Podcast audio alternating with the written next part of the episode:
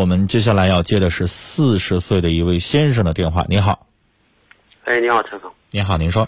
啊，你好。那个，我遇到这个事儿应该怎么说呢？我现就是这个这段感情挺扭曲的，应该这么说。扭曲？我，对。你说吧。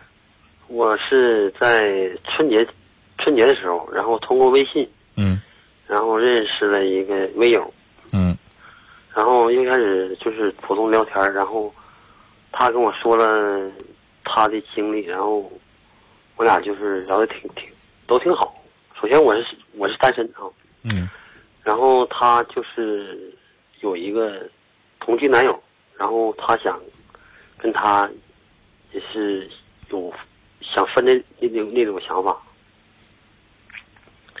然后我俩通过一段连连就是聊天以后，然后我俩见面，见面了，然后我俩就聊挺好，嗯，我对他印象非常好，嗯，我就挺喜欢他，嗯，嗯，说实话，但是他，嗯，也就是也没也没正式同意，然后我俩在一起。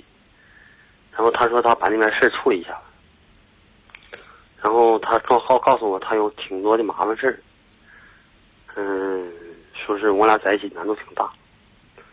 通过了解以后，然后就是他，就是在这个跟他在同居男友期间欠了挺多钱，然后还有反正挺多的事儿，还有还有他现在的同居男友。也是有欠了很挺多钱，不是那种信银行信用卡透支那种钱。嗯，就是他俩共同的债务呗。嗯，不是。是这女的欠的。嗯，这女的就是他俩在一起以后买房子呀，然后哦贷的款，然后还有什么什么。银行那个透支卡，然后还有人家俩人都共同贷款买房子了，不是不不是不是俩人共同买，是买了房子以后拿这个房照这个房产证去贷的款。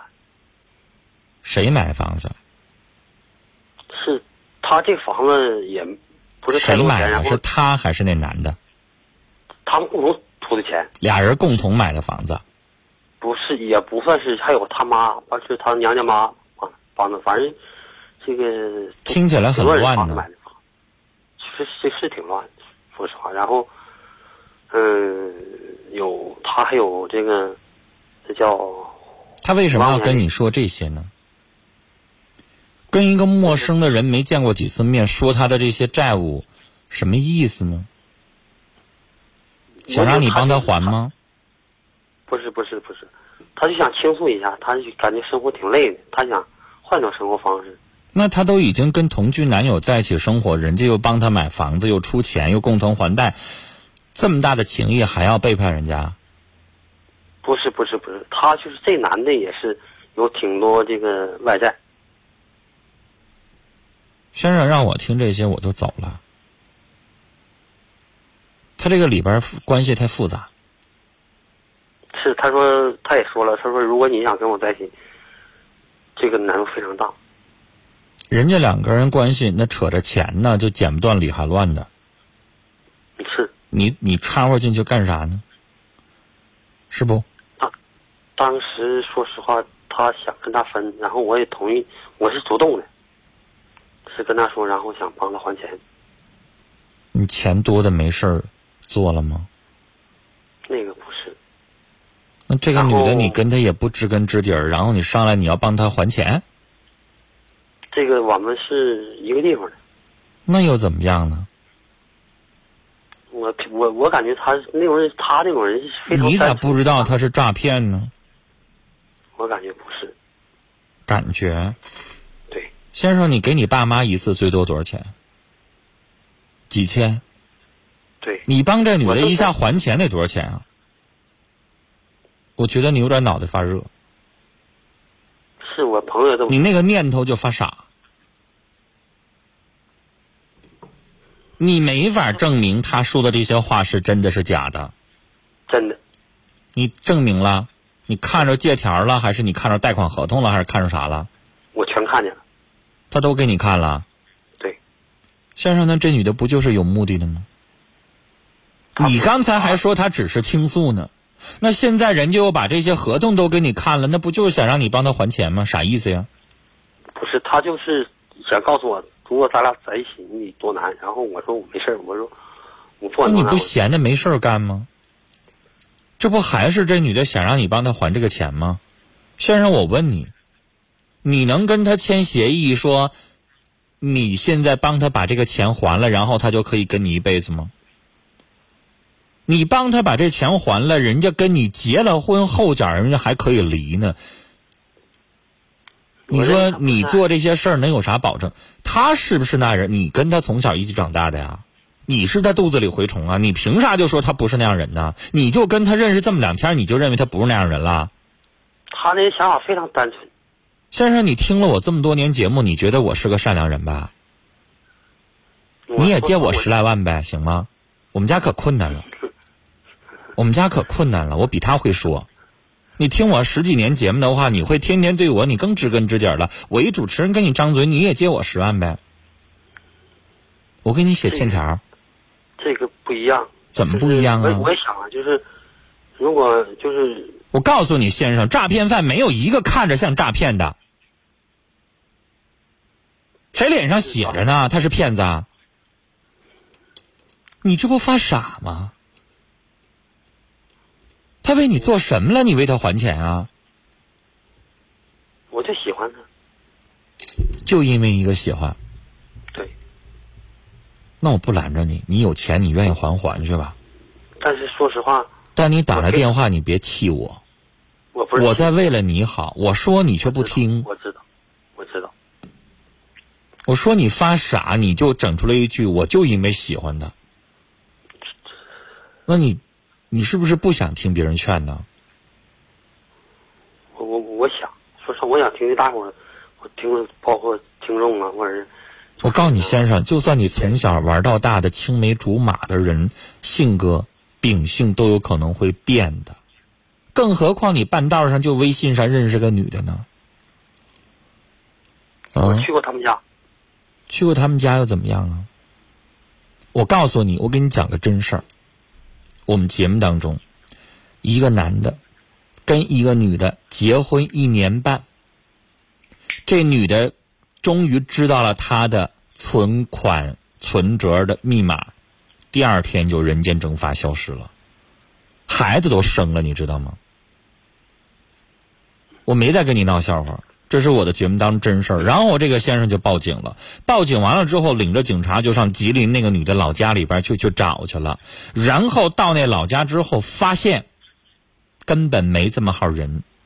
然后他就上这隔壁的邻居家里边就说：“哎。”怎么可能没这号人呢？他上他家就在这住啊，他们家老头老太太都在这儿啊。然后人说没有这么码事儿啊，隔壁那邻居人家在这已经好久没住了，确实是有一段时间有一人住租这个房子租了几个月，然后呢也就住了那么一两个礼拜，然后人就走了呀，剩下的钱都不要了。我跟你说，人家在一起结婚结了一年半，孩子都给生育了，最后卷着，这这个人也防备着，一直没告诉对方存折密码什么的。然后最后过了一年半，人家拿到存折密码了之后，把钱全取光，然后人就跑了，就没了。我告诉你，这就是真实的案例。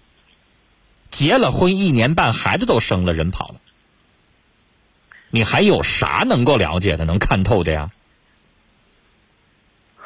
你还敢说人性吗？我告诉你，现在的骗子也不是像你想的那样，好像就一定要从你身上占着点啥。他也知道要让你吃到点甜头，他也知道他得付出一点长期的努力，然后他才能放长线钓大鱼。这女的不认不熟，上来就告诉你她有债务，就这一点，我就会立马走人。刚才我已经告诉你了。而你还有幸，还愿意看对方拿出的证据，还想继续了解，你这不是在发傻吗？你有多少钱？你干嘛为一个陌生人为为他还钱啊？我还答应帮他这个现在同居男友还十万。我的妈呀！那你咋就不给我十万呢？啊？你觉得我人品没他们俩好啊？我那为啥我一跟你说借十万，你咋就那么有防备心？那他们俩管你一个要十万，一个要更多吧？你咋就能相信？你咋就不知道他们是一对雌雄搭档，或者是一对雌雄骗子呢？这个不是，不是，你借给那男的十万，他会还你啊？不是借，是给。哟，先生，您是正常人吧？我很正常。你不是在做梦吧？不是发烧感冒了吧？没有没有没有没有，我确定。哎，那我怎么就觉得你说一陌生的一男的一女的跟你啥关系没有，管你要十万你就给了？我这么一主持人跟你张嘴，你咋不给呢？因为我说实话，我通过一段了解，我觉得他的人品呐，各方面呐，包括他们他父母还有他弟弟，我们我都见过。那先生，我们节目这个月在做孤独症儿童家庭，有很多孤独症儿童的家庭特别特别难。有一位老先生六十五了，自己抚养孙子，没人管这孩子，您也给拿十万呗，绝对比你说的那一男一女要更值得你同情，我敢保证。我这个不是同情，那是啥呀？因为你爱这女的，然后她同居的男友，你要给人家十万。是我想就是，他说他把这些事儿全处理完，然后跟我在一起。啊，你的意思是说，你就替他把他所有的纠葛全还完了之后，他就跟你在一起了？对，搁啥保证能跟你在一起呢？钱还完了，明儿我立马就走人。你上哪儿约束人家去呢？我问你。我约束不了。现在是，我现在是在求他，不是他，我是不是他在求我，是我在求他。啊，人家意思说你要白给人钱啊，白给人还债，人家还不同意呢，是吗？他现在有点不接受。那如果他立马同意了，你是不是就立马就警觉了呀？也不是，我是希望他们他俩分开以后，然后我拿这个钱。先生，原谅我，可我可能太普通了，我可能太平凡了，我理解不了你的这个人生境界。不是，我在我其实我在四年前应该是在三亚见过你。但先生，我无论如何，我真理解不了你的人生境界。我我我因为我不知道这个女的做了什么，就把你能洗脑洗成这样，你就觉得她是一个好人，你就甘心情愿为她花钱。对，她跟那男的真有十万块钱债务，你看到什么证据了？他那男的没我那没看见，然后我没看见，你凭啥就你你就相信他跟那男的有十万块钱债务呢？因为他们天天现在基本上就是就是怎么的？你就是用那个他们自己家有 POS 机，然后天天就是这这今天还五万，明天拿出来拿那五万还那五万，完然后然后拿那五钱，然后继续就是成天还成天还债。你知道他们这是非法的吗？这个我先生，通过他多少我建议你给他们报警，让警察查查他们俩是不是诈骗团伙。这个不是你咋知道不是呢？非法透支银行卡，用以牟利，这就是犯罪，你知道吗？这个我不懂。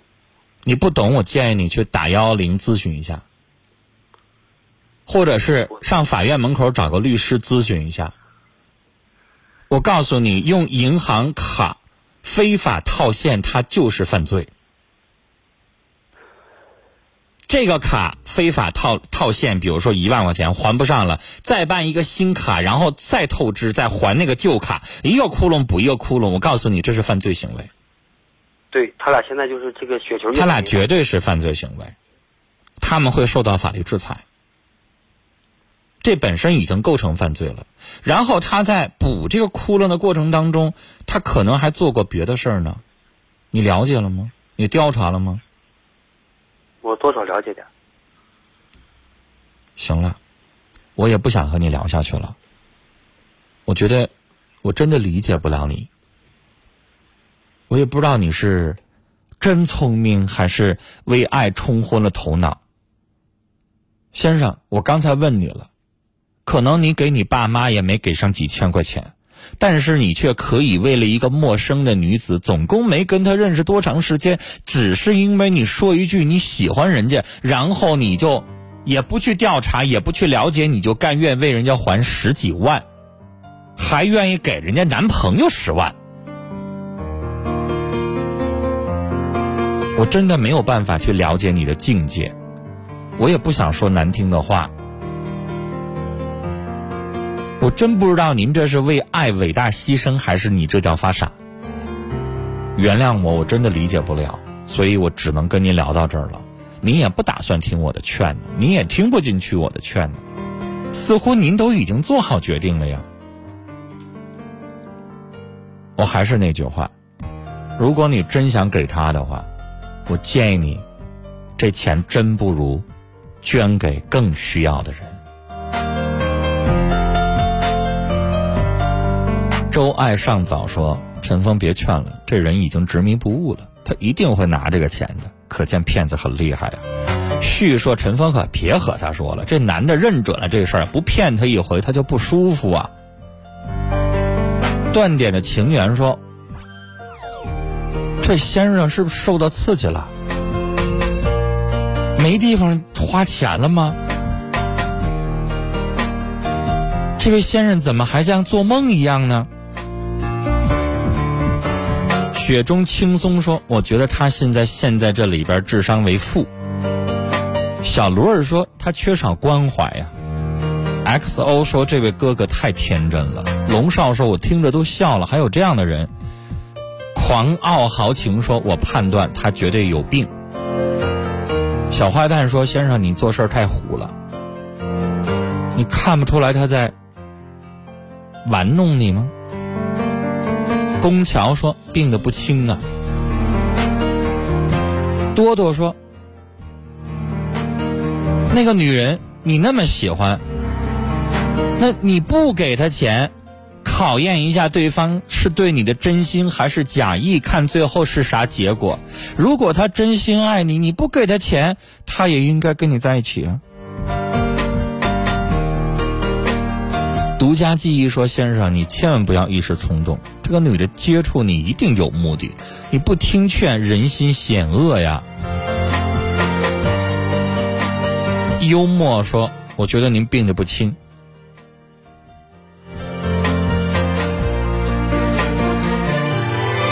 于静说：“赶紧挂电话吧，人愿意借就借呗，受骗也只能说是活该了。”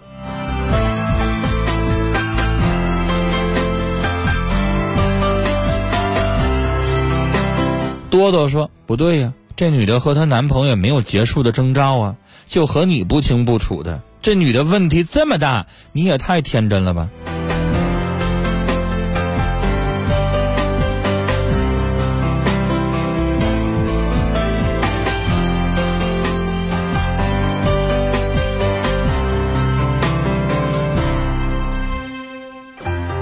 四叶草说：“先生，醒醒吧啊！主持人在劝你，你一点也不开窍，撞上南墙你也不知道回头是不是？正常人真的没有办法理解你的想法。好了，希望最后这个骗子不会得逞吧，也不枉我们这么劝他一回。”